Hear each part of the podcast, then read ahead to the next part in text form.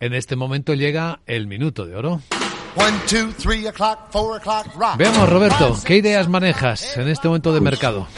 Pues a ver, en plan eh, telegrama, em, eh, no pasa nada por estarnos bastante quietos y si tenemos muchas inquietudes y a toda costa queremos estar en el mercado, em, pues yo seguiría hablando del Nikkei, muy buena pinta, lo ¿Ah, comentamos sí? la semana pasada y ha funcionado muy bien. Cortos en gas natural, que también lo comentamos y eso ha sido un, eso ha sido vistoso. Y la banca para largos, el sector bancario europeo para largos. En el mercado español yo destacaría a SACIR y Logista. Tienen muy, muy buena pinta. Y en el mercado europeo Alstom y Nokia, más los que ya he mencionado en la pregunta anterior, eh, con respecto a algunos títulos americanos. Pero eh, así a grandes rasgos, no enredar mucho, que la situación no está para ello.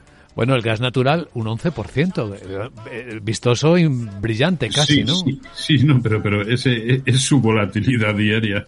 Un 10, un 12%. Es impresionante. Por eso digo que para, para meternos ahí hay que saberlo conjugar muy bien con la gestión eh, monetaria para permitirnos un stop loss inicial acorde a esa volatilidad.